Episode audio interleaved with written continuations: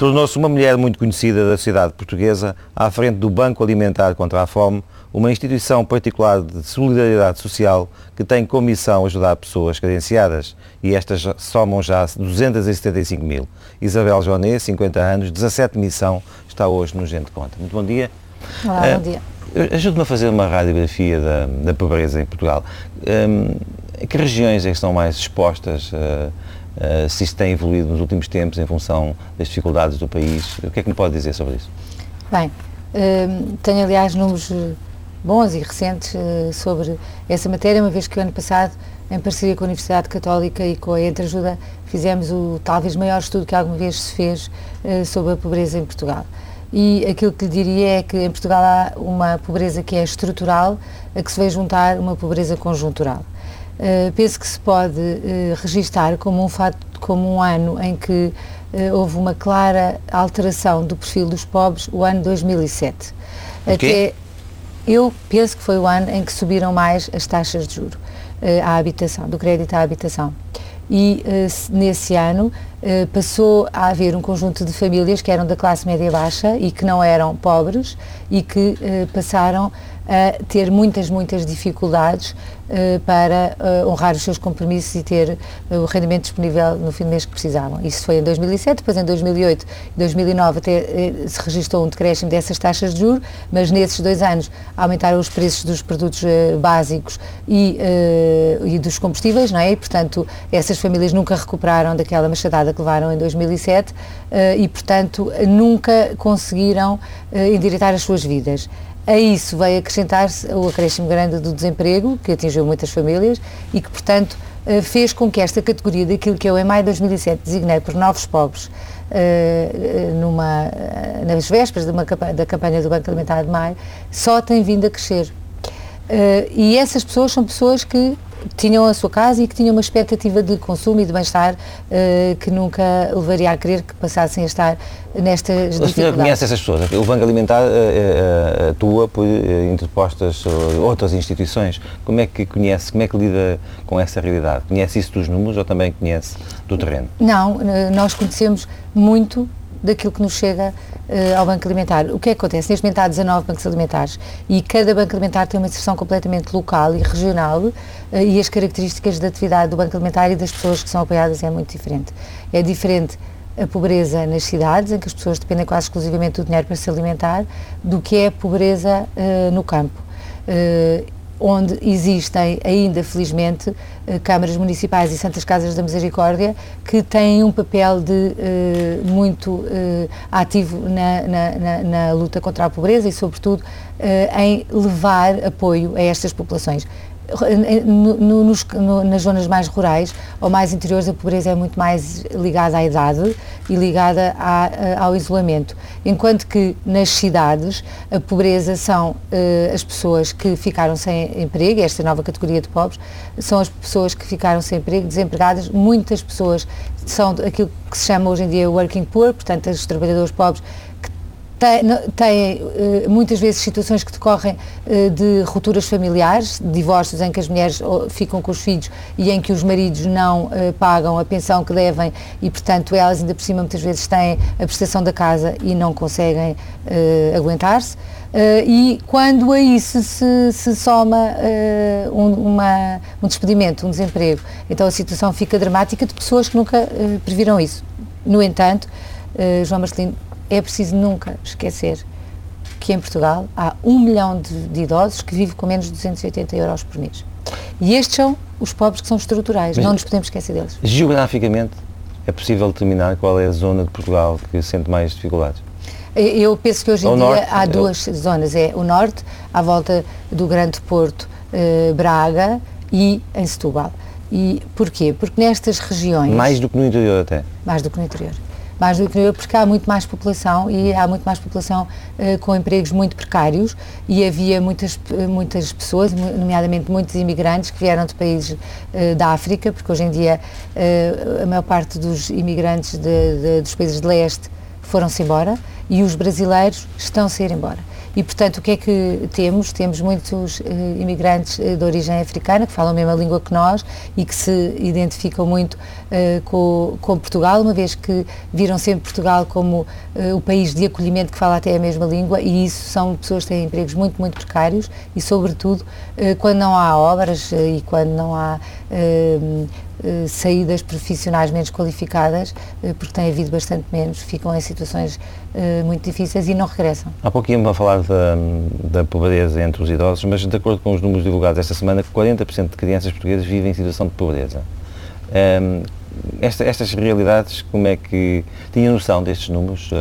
Eu penso que uh, esse verbo talvez, é, talvez seja em risco de pobreza, hum. ou seja, há muitas crianças que são exatamente os filhos destas famílias de que falei há pouco, que não têm os rendimentos suficientes uh, para chegar ao fim do mês. São famílias ou destruturadas ou famílias desesperadas agora uh, porque não têm dinheiro.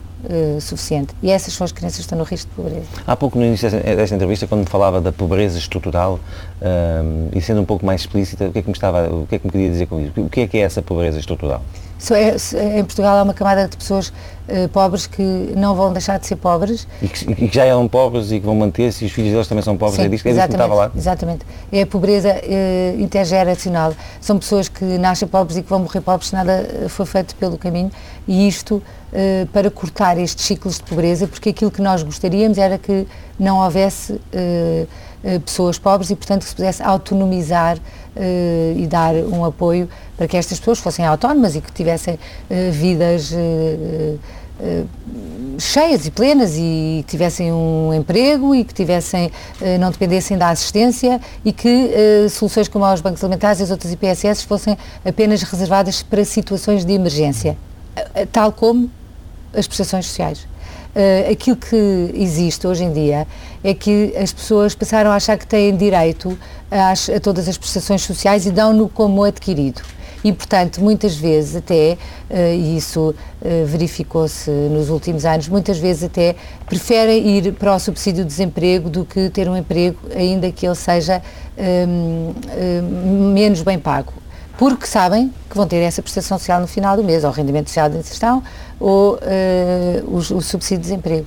Ora, isso vai tornar até, uh, trazer alguma perversidade neste tipo de fórmulas, que são fórmulas de emergência e que se deviam ser reduzidas ao máximo, mas, sobretudo, vai fazer com que este, este montante que é afetado a essas prestações sociais atingisse níveis insustentáveis e incomportáveis para o Estado. Portanto, uh, estes cortes, que são muito difíceis para muitas famílias, porque de facto muitas famílias não qualificadas não arranjam lugar uh, no mercado de trabalho, uh, mas uh, é difícil contrariar aqui este sistema sem as pessoas estarem mobilizadas para a impossibilidade de o manter. Referi recentemente que os candidatos às eleições legislativas falavam de pobreza, mas que tinha sérias dúvidas de que propunham as medidas mais adequadas para a promoção de uma verdadeira inclusão social. De que medidas é que estaria, de que estava a falar? Que medidas é que defende para combater essa Olha, eu não sou uh, política e nem sou candidata a nada e, portanto, a mim não me compete tanto uh, uh, propor esse tipo de medidas. No entanto, eu hoje em dia tenho uma responsabilidade que é grande, que é estar ligada há 18 anos ao maior movimento da sociedade civil que existe em Portugal no pós-guerra. Uhum. E, portanto, aquilo que lhe digo é que há um conjunto de, eh, de medidas que passam por deixar à sociedade civil o espaço que ela pode ter sem continuar a ter que depender do Estado, sem achar que o Estado está cá para, uh, para obviar a todos os problemas e para subsidiar todas as soluções, que vai permitir até desenvolver a criatividade e desenvolver soluções que Mas vão é ajudar estas com pessoas. Com incentivos, como é que isso se faz? Com, com... Se, deixando deixando às pessoas terem espaço de manobra para as suas, uh, as suas uh, soluções e, sobretudo, não, não lhes criando uma expectativa de que, mesmo que não façam bem, alguém há de fazer para elas. Isso acabou. As boleias, boleias dos fundos comunitários, as boleias do Estado, uh, acabaram. Agora, cada um, cada um de nós tem que guiar o seu próprio carro. E, portanto, tem que uh, ser, uh, tem que ser suficientemente autónomo para ter dinheiro para a gasolina. E durante muito tempo nós achámos que alguém havia de pagar. Ou era uh, o mercado comum e depois a União Europeia, ou era o Estado. E isto faz com que se matem muitas ideias e que muita da criatividade depois não, não, não, não flua. Uh, eu penso Mas que, isso não é culpa do Estado? Eu acho que é culpa do Estado. Por quê? Porque se mete demais em coisas que não deve. Isabel Joné sobre a pobreza em Portugal. Em Portugal há uma pobreza que é estrutural, a que se vai juntar uma pobreza conjuntural. Neste momento há 19 bancos alimentares e cada banco alimentar tem uma inserção completamente local e regional. É preciso nunca esquecer que em Portugal há um milhão de, idosos que vivem com menos de 280 euros por mês. As pessoas passaram a achar que têm direito a, a todas as prestações sociais e dão-no como adquirido as boleias, boleias dos fundos comunitários, as boleias do Estado, uh, acabaram. Agora cada um de nós tem que guiar o seu próprio carro.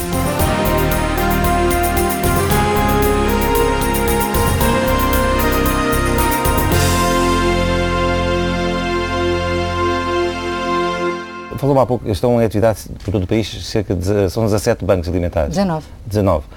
Que, há diferenças entre, na, na, na, forma de atuar de cada um deles ou há uma matriz comum de ação? Não, há uma matriz comum de ação. Quando um banco alimentar uh, quer abrir, como muito recentemente na Ilha Terceira ou em Beja, são os dois mais novos, aquilo que existe é que há um grupo de pessoas boas, sempre... E esses estímulos vêm de fora ou é, não, ou é, ou é a partir nós nunca suscitamos uhum. a abertura de bancos tem que ser grupos de pessoas localmente que querem abrir um banco alimentar. E então essas pessoas são acompanhadas durante um período mínimo de dois anos uh, pela Federação Portuguesa dos Bancos Alimentares até absorverem aquilo que é a cultura e o uh, modus operandi, portanto o modelo de funcionamento uh, de um banco alimentar. Há um manual de procedimentos e os bancos alimentares replicam aquela que é uma ideia e um modelo comum. E, aliás, eh, depois todos os bancos alimentares estão congregados eh, na Federação Portuguesa dos Bancos Alimentares, mas cada um dos bancos alimentares é autónomo juridicamente e independente financeiramente. E a Federação Portuguesa dos Bancos Alimentares não ajuda financeiramente os bancos, a menos que haja algum problema uh, grave, mas o que faz é repartir doações. Portanto, cada um tem que ser, auto, nasce por geração espontânea, é autossustentado. Tem que ser assim. Os bancos são uh, são, nascem da sociedade civil localmente e têm que ser uh, acarinhados e mantidos por essa sociedade civil. Os bancos reduzem ao mínimo as suas despesas. Por exemplo, no caso do Banco Alimentar contra a Fome de Lisboa, que é o maior banco alimentar de toda a Europa, em 240, e é aquele que é mais eficiente apenas porque tem gestão. É maior em que? É... Em volume de, de, de, de alimentos distribuídos e em per capita de uh, alimentos distribuídos. Como, então, é que isso, como é que isso se justifica numa cidade que, enfim, em termos europeus, é, não digo que é uma pequena cidade, mas é uma cidade média? É porque eu, eu penso que isto tudo tem a ver com a forma como é gerido. Tem a ver com gestão e tem a ver com o facto de se ter replicado uma instituição de solidariedade social, aquilo que é o modelo de funcionamento de uma empresa. Temos que ser muito eficientes, Uh, e, sobretudo, temos que otimizar recursos que são muito escassos. É a nossa obrigação, precisamente porque não temos recursos próprios. Uh, garantir que cada euro que nos é confiado, cada bago de arroz que nos é confiado, é corretamente gerido e chega efetivamente ao seu destino. Os bancos alimentares vivem basicamente com recurso ao trabalho voluntário, mas cada voluntário que vem sabe que faz a diferença e que contamos com ele. Portanto, só aceitamos voluntários muito comprometidos uh, e que uh, nos consagram o tempo que querem, mas que depois cumprem. Tem sido hum, hum, difícil manter o Banco Alimentar afastado de qualquer conotação com coisas partidárias ou, ou, pelo contrário, tem sido difícil de vencer a indiferença, da, indiferença dos poderes, dos partidos, de, das, das instituições? Não, não tem sido difícil, tem sido fácil, porque desde o princípio que há uma regra uh, muito clara. Uh, no, os bancos alimentares são como a água. Os bancos alimentares são transparentes, incolores, inodores insípidos. E, portanto, publicamos as nossas contas e damos contas, mas não aceitamos qualquer interferência nem qualquer ligação a nenhum partido político nem a nenhuma, uh, a nenhuma uh, religião. E, portanto, estamos completamente separados de tudo o que tenha qualquer cor ou cheiro. Isso faz com que quando as regras são bem definidas, não há dificuldade depois em manter as coisas separadas. Acha que as pessoas, de uma forma geral, em Portugal, uh, têm essa imagem uh, absolutamente positiva do Banco Alimentar. Muitas vezes, a propósito de instituições, uh, geram-se desconfianças em como é que se canalizam os recursos, estão a ser canalizados para a ajuda de todos os recursos que são conseguidos. Acha que a sua instituição tem, está a salvo dessa, dessa visão, às vezes maldicente das pessoas? Eu não sou a melhor pessoa para o dizer. Se eu, gostava de saber a sua, eu gostava de saber a sua. sabe isso melhor que eu. Eu penso que, eu penso que os resultados das campanhas de recolha são talvez a melhor prova da notoriedade dos bancos alimentares contra a fome. E muito recentemente uma grande empresa da indústria agroalimentar fez um estudo de mercado sobre a notoriedade das instituições do terceiro setor para fazer uma ação de responsabilidade social uh, e o Banco Alimentar contra a Fome era a instituição que tinha uh, maior notoriedade, com 97%, sendo a seguinte com 43%. Portanto, uh, eu penso, não me compete a mim dizer Não está a falar da Europa, está a falar de Portugal, especificamente. Eh, não me compete a mim dizer isto, uh, mas uh, acho que essas coisas não se dizem, vêem-se. Quantas pessoas trabalham no Banco Alimentar?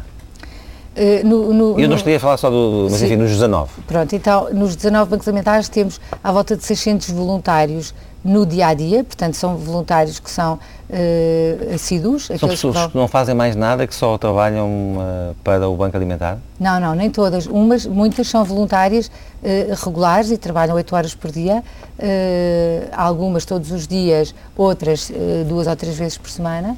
Uh, mas depois uh, temos pessoas que incluem no seu tempo de trabalho uh, umas horas para o banco alimentar. Temos professores que conseguem incluir no seu horário de professores ainda uma tarde ou duas tardes por semana para fazer voluntariado aí no armazém ou nos escritórios e depois temos um conjunto de visitadores. Porquê? Porque os bancos alimentares, como sabem... Qual é a diferença entre voluntários e visitadores? Os visitadores andam no terreno, andam por fora são pessoas que se fazem um trabalho de supervisão e que acompanham as instituições. E todas elas uh, trabalham gratuitamente? Todos trabalham gratuitamente. Para além disso, uh, temos uh, uh, 60 profissionais assalariados nos 19 bancos alimentares, muitos deles em programas ocupacionais com o apoio do Centro de Emprego. E temos ainda uma uma nova fórmula que são prestadores de tarefas a favor da comunidade e estágios eh, profissionais. A, a, damos lugar a que pessoas que fizeram pequenos delitos eh, possam cumprir horas em pena que é transformada em trabalho comunitário. Esse tipo de pessoas eh, podem encontrar alguma referência para a sua vida, que muitas vezes não tinham, eh, numa instituição onde as rotinas e as regras são muito marcadas. E de um, de um modo geral, em relação a essas pessoas, têm sido boas experiências? Muito boas. Aliás, devo dizer que em relação a duas criámos postos de trabalho permanentes. Pessoas que nunca tinham tido um posto de trabalho uh, na vida inteira. Eram dois ex-toxicodependentes uh, que tinham andado às cambalhotas a vida toda e que encontraram uh, no trabalho do armazém do Banco Alimentar algo que os permitia encaminhar a sua vida. E, neste caso, são duas pessoas que estão em Lisboa e que já estão a trabalhar lá um há três ou há quatro anos e que diariamente dizem a minha vida mudou totalmente apenas porque aqui há regras e referências. Mas dizia-lhe que, eh, portanto, os bancos alimentares não distribuem diretamente, selecionam instituições. Neste momento, eh, há uma rede de 1980 instituições que recebem seu, comida diariamente do, de um banco alimentar. Por dia, os 19 bancos alimentares distribuem 100 toneladas de alimentos, 100 mil quilos, todos os dias, dia após dia e há 320 mil pessoas que no seu prato recebem um alimento que vem de um banco alimentar. Ora, isto só é possível se nós tivermos a certeza que esta rede, que é muito capilar, é uma rede que está bem acompanhada. E para isso temos os chamados visitadores, aquilo que perguntou.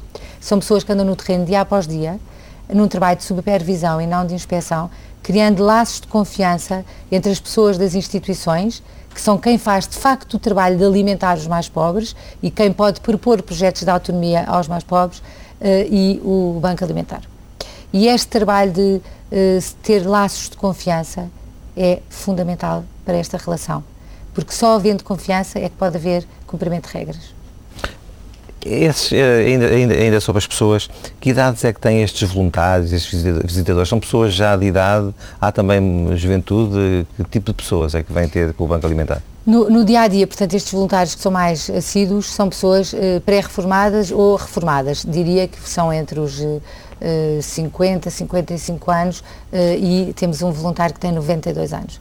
Uh, mas depois nas campanhas, que são duas vezes por ano, uh, temos voluntários muito, muito jovens e voluntários uh, também menos jovens. Uma campanha de recolha de alimentos, como a que teve lugar agora recentemente, envolve 36 mil pessoas. São 36 mil voluntários que vestem a mesma camisola. Quando eu digo vestem a mesma camisola, não é a t-shirt. É que sabem dentro da t-shirt qual é a camisola que estão a vestir. Ou seja, que estão a dar o seu tempo. Tem informação essas pessoas? Sim, todas têm informação. Mas o que fazemos é, isto é, uma vez mais, são equipas capilares. Para cada supermercado temos um chefe e o chefe tem que formar a sua equipa e tem que formar, constituir e dar formação. Um, no fim, uh, fala-me nisso e eu um, gostaria de referir aqui especificamente essa ação. No fim de semana, no fim de semana uh, recentemente, foram recolhidas mais de 2.300 toneladas, o que significou um aumento de quase 15% em relação à, à, última ação do género. Como é que isso se explica num país uh, em crise e com as dificuldades crescentes como Portugal tem? Penso que isso até responde um pouco à sua pergunta anterior. Mas tinha, tinha, tinha essa expectativa, estava, estava, estava a contar com isso, achava que, achou que isso era, um, digamos, uma, uma realidade, uma consequência natural? Sim. Uh, os portugueses são muito generosos e quando há crise, uh, talvez ainda sejam mais generosos, porque, primeiro, há um fator psicológico de antecipar que isto não pode vir a acontecer a mim. Uhum. E segundo, porque há muitos portugueses que começam a ver casos muito perto de si de pessoas que passam mal. E, portanto, não precisam uh, de nenhuma recomendação especial quando entram nos supermercados e são eles de, mo de modo próprio que uh, aumentam a sua contribuição? Os, os, bancos alimentares fazem campanha há 20 anos e, portanto, há quase como que um acordo tácito entre os bancos alimentares e as pessoas que vão às compras naqueles dois fins de semana. As pessoas já sabem que no último fim de semana de maio e no último fim de semana de novembro nós estamos lá. Eu conheço bem essa realidade. O que estava a perguntar dessa vez é se uh, esta, digamos, este aumento de 15% foi de alguma forma estimulado pelos voluntários que estão no terreno e que pedem mais contribuição, ou se foram as pessoas, por sua livre iniciativa, que uh, fizeram surgir essa boa notícia? Eu penso que as pessoas, é, é, apenas a generosidade individual. As pessoas percebem que aqui é um bom canal de poderem ajudar quem mais precisa. E, portanto, os voluntários foram os mesmos, foram mais, porque foi possível ter mais pessoas, a colaborar, também há mais dois bancos alimentares, não é? Portanto, estamos em mais superfícies comerciais, ou estivemos em mais superfícies comerciais, mas uh, as pessoas que vão às compras estavam mais sensibilizadas. Eu diria até que nesta campanha houve mais pessoas a dar sacos menos cheios. Uhum.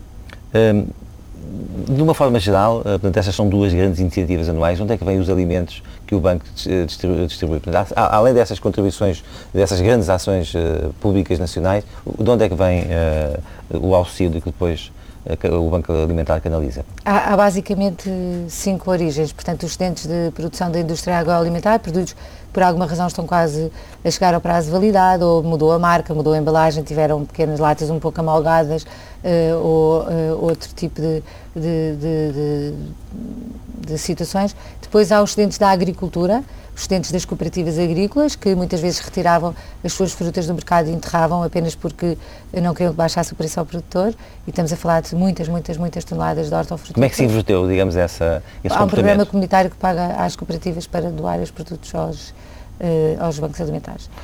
Há contribuições também eh, de empresas individuais? Muitas, muitas. muitas. Há imensas empresas que dão, que nós pedimos muitas vezes é que não que nos deem dinheiro, mas que convertam aquele donativo em atum, por exemplo. E isso permite-nos ter um conjunto de produtos são básicos. Mais, são mais as grandes empresas, as pequenas empresas, as empresas conhecidas? Uh, as empresas mais pequenas dão mais, mais, com maior facilidade uh, uh, em dinheiro do que, uh, do que apoio em produto. É-lhes mais fácil mandar um cheque do que uh, comprar uh, alimentos, até porque é mais fácil até para poderem beneficiar dos benefícios, ter benefícios fiscais, uhum. porque todo este tipo de, de apoios pode ter benefícios fiscais em sede de IRC e em sede de IRS. Uh, mas eu, insisto só nisso, não, não, quero, não quero nomes nem referências explícitas, mas são grandes empresas conhecidas ou são empresas pouco conhecidas? Também há grandes empresas nacionais? Eu diria, eu diria que uh, os maiores contribuintes dos bancos alimentares é o cidadão anónimo. Tanto nas uh, campanhas dando os produtos, como uh, nas doações em dinheiro que apoiam. Os bancos alimentares têm que viver de alguns apoios em dinheiro. Embora não haja quase custos, há um conjunto de há um conjunto de despesas de funcionamento reduzidas ao mínimo, mas que são inevitáveis. Então, o que é que fazemos? Em cada localidade forma-se uma espécie de clube de amigos do Banco Alimentar, que são pessoas que querem contribuir com um donativo apenas uma vez por ano, que permite fazer face às despesas inevitáveis. As eh, empresas, há muitas empresas que dão também donativos e dão localmente. Empresas de Leiria dão para Leiria, empresas de Viseu dão para Viseu. E o que é que isto permite? Isto permite muito aproximar a quem dá de quem recebe, ou seja, torna esta responsabilidade social uh, muito próxima e isto aumenta a eficácia. Há, no ano passado o Banco Alimentar lançou uma campanha no Facebook. A operação teve um balanço positivo. O que é que, digamos, dessa, dessa nova forma de comunicar entre as pessoas, o que valor acrescentado é que trouxe para a sua organização? Isto é, é foi muito engraçado, porque uh, o Facebook é uma, uma realidade incontornável. Há 2 milhões e 800 mil pessoas que navegam no Facebook por, todos os dias em Portugal. E, e, há muitos que uh, vão aos sites e abrem o MSN e uh, vão aos messengers, etc. Então, uh, ocorreu-nos que gostávamos de replicar esta campanha online para chegar até a imigrantes que muitas vezes nos diziam ah, eu queria contribuir para os mais pobres da minha região, não é no norte do Mas país. qual foi a dimensão dos resultados conseguidos? Foi impressionante, 70 toneladas. Até hoje já 70 toneladas, mas vou-lhe dizer que houve doações de 94 países diferentes. Houve pessoas de 94 países que contribuíram dando um alimento nesta campanha online, que ainda está até final de domingo, portanto em www.alimentestaideia.net uh, eh, e uh, houve... Isto é para manter... Não, não, não. A, a, a, a, vertente transacional, ou seja, a vertente de doação de alimentos, vai se limitar uh, apenas a uma semana, igual à campanha Ajuda Vale. E é até dia 5 de junho, neste caso. Uh, porquê? Porque os bancos alimentares não pedem mais. Pedem apenas uh, contribuições uh, uma semana no fim de maio, uma semana no fim de novembro. E isto porquê? Porque as campanhas de recolha servem, por um lado, para recolher uh, produtos básicos para a alimentação relativamente aos quais não há excedentes alimentares, mas servem sobretudo para alertar as populações para a pobreza e para a fome nas suas regiões. Ora, quando se fala demais, a mensagem deixa de passar. Uhum. E, portanto, estas, estas portanto, está fora de causa que essas duas iniciativas uh, se multiplicam, venham no futuro a ser quatro ou cinco. Está totalmente fora de questão. Aquilo que se faz é, com esta campanha uh, online, juntou-se uma comunidade uh, de Facebookers, de, de, pessoas que estão no Facebook e que passaram a constituir uma campanha online com a qual vamos comunicar regularmente, uma vez por mês, dando conta daquilo que fizemos, ou seja, dando conta de, do destino que foi dado com a doação que foi feita.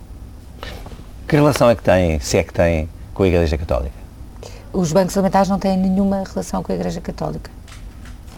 Um, em, em, que outras. Eh, que, que, estratégia é que há para o futuro? Eh, que, em que direções é que o Banco Alimentar, uh, de, uma forma enfim, inovadora, se pode expandir no futuro? Uh, vai manter, digamos, este, este funcionamento tradicional ou há novas ideias, eh, iniciativas que à volta desta, da sua instituição se podem ser lançadas com alguma originalidade? Uh, sabe que eu acho que para a criatividade não há limites.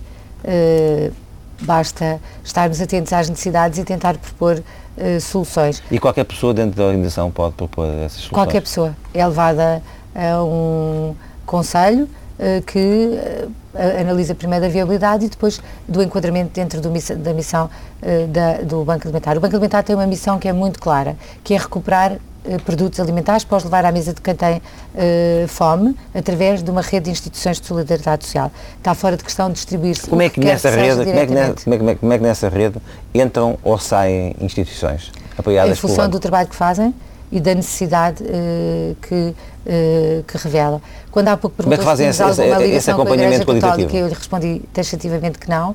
Uh, não posso esquecer que em Portugal 90% da assistência social é feita por, por, instituições que têm alguma ligação à Igreja Católica, porque é assim tradicionalmente.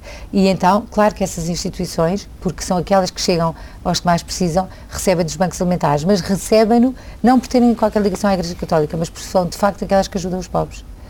Eh, também temos uh, instituições de outras igrejas. Aquilo que se faz é exatamente esses visitadores fazem uma avaliação dessas instituições, daquilo que fazem, como fazem e para quem fazem. Há, há instituições que entram e depois são, e que saem? Sim, claro. Se não cumprem as regras de funcionamento, imagina uma instituição de solidariedade social que utilizasse mal os produtos, que comercializasse os produtos ou que usasse os produtos em Já benefício aconteceu próprio. esse, Já. esse- Uh, uma pergunta que eu lhe faço, uh, desculpe uma curiosidade, mas como é que funciona? Falamos na, na- na- na forma empresarial de funcionamento do Banco Alimentar, a senhora é, uma é a Presidente do Conselho de Administração, tem, tem, eh, há reuniões regulares, uma vez por mês, qual- como é que é a mecânica do funcionamento? Olha, é, isso é igual a uma empresa. Cada banco alimentar tem uma direção. Eh, eu, pessoalmente, sou eh, presidente da direção do Banco Alimentar de Lisboa e também do- do- do- da Federação Portuguesa dos Bancos Alimentares. Então, cada, cada E banco tem um cargo internacional também. Sim, da Federação Europeia dos Bancos. Eh, Porque o Banco Alimentar de Lisboa é um, um dos mais eficientes, fazia sentido estarmos na- no Conselho de Administração da Federação Europeia dos Bancos Alimentares. No entanto, eu sou voluntária. Eu não tenho nenhum salário e cada vez que vou a uma reunião destas, pago do meu bolso as deslocações. É uma opção de vida. Então, eh, o que lhe dizia é que eh, nós reunimos-nos semanalmente eh, na em direção e depois reunimos quatro vezes por ano um conselho de presidentes, dos 19 presidentes, que se reúnem, eh, não, não necessariamente em Lisboa, portanto pode ser eh, em qualquer banco que acolha essa reunião, e aí são definidas as grandes linhas e as grandes estratégias eh, da- da- da- dos- do conjunto dos bancos alimentares. Também aí é que são aceitos ou, em caso de problema, fechados bancos. Já aconteceu, temos que reformular bancos. Diga- Diga-me uma coisa, eh, em que é que investe mais o seu tempo? É, no, é, digamos, no acompanhamento da gestão ou no acompanhamento do terreno? Eu tenho funções muito executivas ainda eh, e eh, não, nunca descurei essa parte de ir ao terreno, porque se não conhecemos bem a realidade do terreno, se não vamos às instituições, se não falamos com os pobres, não podemos prestar o melhor serviço que há. Portanto, está-me a dizer que, que neste momento ainda, ainda tem, ainda o seu- a maior parte do seu tempo está ligada à gestão, é isso? A maior, eh, sim, a maior parte do meu tempo está ligada à gestão. Isabel Joné sobre o funcionamento e atividades do Banco Alimentar. Todos os bancos alimentares estão congregados eh, na Federação Portuguesa dos Bancos Alimentares, mas cada um dos bancos alimentares é autónomo juridicamente e independente financeiramente. É a nossa obrigação, precisamente porque não temos recursos próprios, garantir que cada euro que nos é confiado, cada bago de arroz que nos é confiado, é corretamente gerido e chega efetivamente ao seu destino. Os bancos alimentares são como a água. Os bancos alimentares são transparentes, incolores, inodores e insípidos. Por dia, os 19 bancos alimentares distribuem 100 toneladas de alimentos, 100 mil quilos. Todos os dias, dia após dia. E temos um voluntário que tem 92 anos. Eu diria até que nesta campanha houve mais pessoas a dar sacos menos cheios. Os maiores contribuintes dos bancos alimentares é o cidadão anónimo.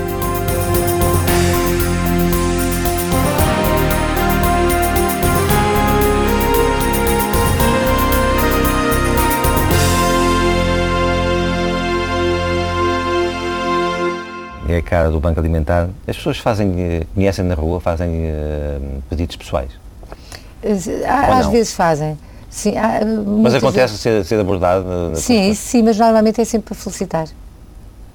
Eh, Até que ponto é que a sua hum, atividade eh, prof- profissional, portanto, licenciatura em Economia, eh, é relevante para as funções eh, que agora desempenha? Ou, por outro lado, talvez até fosse mais eh, curioso perguntar como é que, a partir da, da sua formação, desagua nesta atividade de solidariedade social? Olha, eu eh, de- que- cheguei ao Banco Alimentar apenas por acaso. Eh, eu Mas por uma sempre fiz- necessidade espiritual? eh, Sempre fui voluntária, desde os 12 anos que sou voluntária. Eh, não sei que idade é que o João Marcelino tem, mas eu tenho 50 anos, como disse, e quando andava no liceu as pessoas tinham 3 meses de férias, eh, de junho a outubro. E eh, os meus pais achavam que isso era tempo demais para não fazermos nada, e embora moro em Santa Mar do Eiras, íamos sempre para a praia de Santa Mar do Eiras o verão todo, eh, duas vezes por semana íamos eh, entreter eh, crianças pequenas no Hospital de Santana, na parede. E desde aí que sempre tive alguma, eh, alguma atividade voluntária, sempre ao longo de toda a minha vida, mesmo quando morei oito anos em Bruxelas, eh, fui voluntária. Eh, E, portanto, isto do voluntariado é quase como a Coca-Cola. Primeiro estranha-se, depois entranha-se. E quando uma pessoa eh, faz uh, voluntariado, acha que percebe que se recebe muito mais do que se dá. E, portanto, quando mudei de Bruxelas, onde vivi oito anos, para Portugal, achei que uh, ia ajudar os meus filhos mais velhos a integrarem-se no ensino, cá em Portugal, mas que ia fazer alguma coisa nesses três meses ou, ou seis meses que decidi ficar parada. Uh, e fui-me oferecer ao Banco Alimentar porque me identifiquei com aquele projeto. E o, o, a coisa mais apaixonante no, no projeto do Banco Alimentar é esta constante luta contra o desperdício. Contra o desperdício de pessoas, contra o desperdício de alimentos, contra o desperdício de serviços, contra o desperdício de tudo. E nessa linha, eh, constituía a Entreajuda, ainda numa ideia inovadora, que há pouco perguntava, em 2004, para mobilizar pessoas com eh, qualificações eh, para levarem eh, gestão às IPSS. E eh, esta esta urgência de aproveitar bens que são escassos, tempos que são escassos, afetos que são escassos, é que me faz ainda cada dia estar no Banco Alimentar. Tinha uma carreira, tinha um salário, como é que deixa uh, essa carreira profissional para trás e de repente diz eu agora vou me entregar ao voluntariado e vou deixar de levar dinheiro para casa?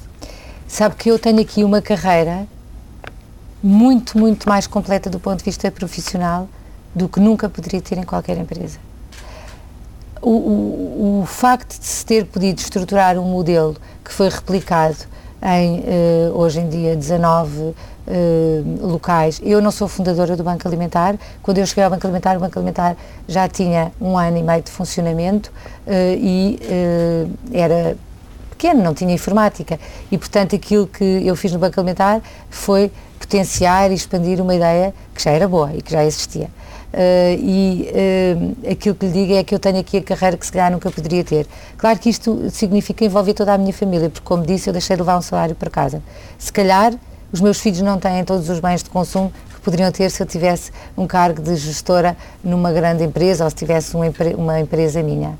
Mas têm de certeza uma vida muito mais cheia de um ponto de vista de valores do que teriam. Mas não sente que isso às vezes pode ser uh, egoísmo da sua parte? Em não, relação ao seu, à sua família? Nunca senti isso. Pelo contrário, sinto todos os dias um envolvimento grande da minha família uh, e uma, um reconhecimento uh, por esta opção de vida que é de todos. Portanto, uh, esta vai ser a sua carreira profissional até ao fim da sua vida? Para ou? já sim, mas sabe que pessoas desassossegadas não têm vidas sossegadas e eu sou muito desassossegada. O senhor tem, tem cinco filhos, que tempo é que tem para lhes dar? Muito tempo. Trago-os todos os dias à escola, de manhã, portanto, como moramos eh, fora de Lisboa apanhamos algumas bichas, que dá meia hora de conversa boa, Uh, e depois uh, esforço-me por ir sempre buscar os dois mais pequenos à escola uh, e por os levar ou para o banco alimentar ou direto para casa e continuar a estudar em casa. Eu nunca aceito nenhuma reunião depois das quatro e meia da tarde, nunca, porque quero ter esse fim de tarde para os meus filhos, mas também lhe digo que trabalho todos os dias à noite. Os seus filhos vão participar naquelas recolhas de alimentos aos Os meus filhos são os cinco voluntários. Já lhe ofereceram cargos políticos? Sim. Porquê é que não, eh, não, não considerou, não teve nenhuma hesitação? Não. Porque eu acho que sou muito mais uh, eficiente e sou muito mais, uh, posso fazer muito mais uh, onde estou por aqueles a quem eu decidi dedicar. Por enquanto? Não, para sempre. Não há o menor risco de eu vir a aceitar qualquer tipo de cargo político. Um, Assume-se como católica? Sim. Um, as, as, convicções religiosas tiveram alguma influência neste seu percurso? Uh, penso que sim, mas sobretudo a inquietação espiritual que essas motivações católicas uh, trazem às pessoas. Porque quando se é cristão, uh, em, de, de, verdade, as pessoas não se podem conformar em viver num mundo onde a solidariedade, ou mais a caridade, como gosto mais de dizer, não é um imperativo uh, de vida diário.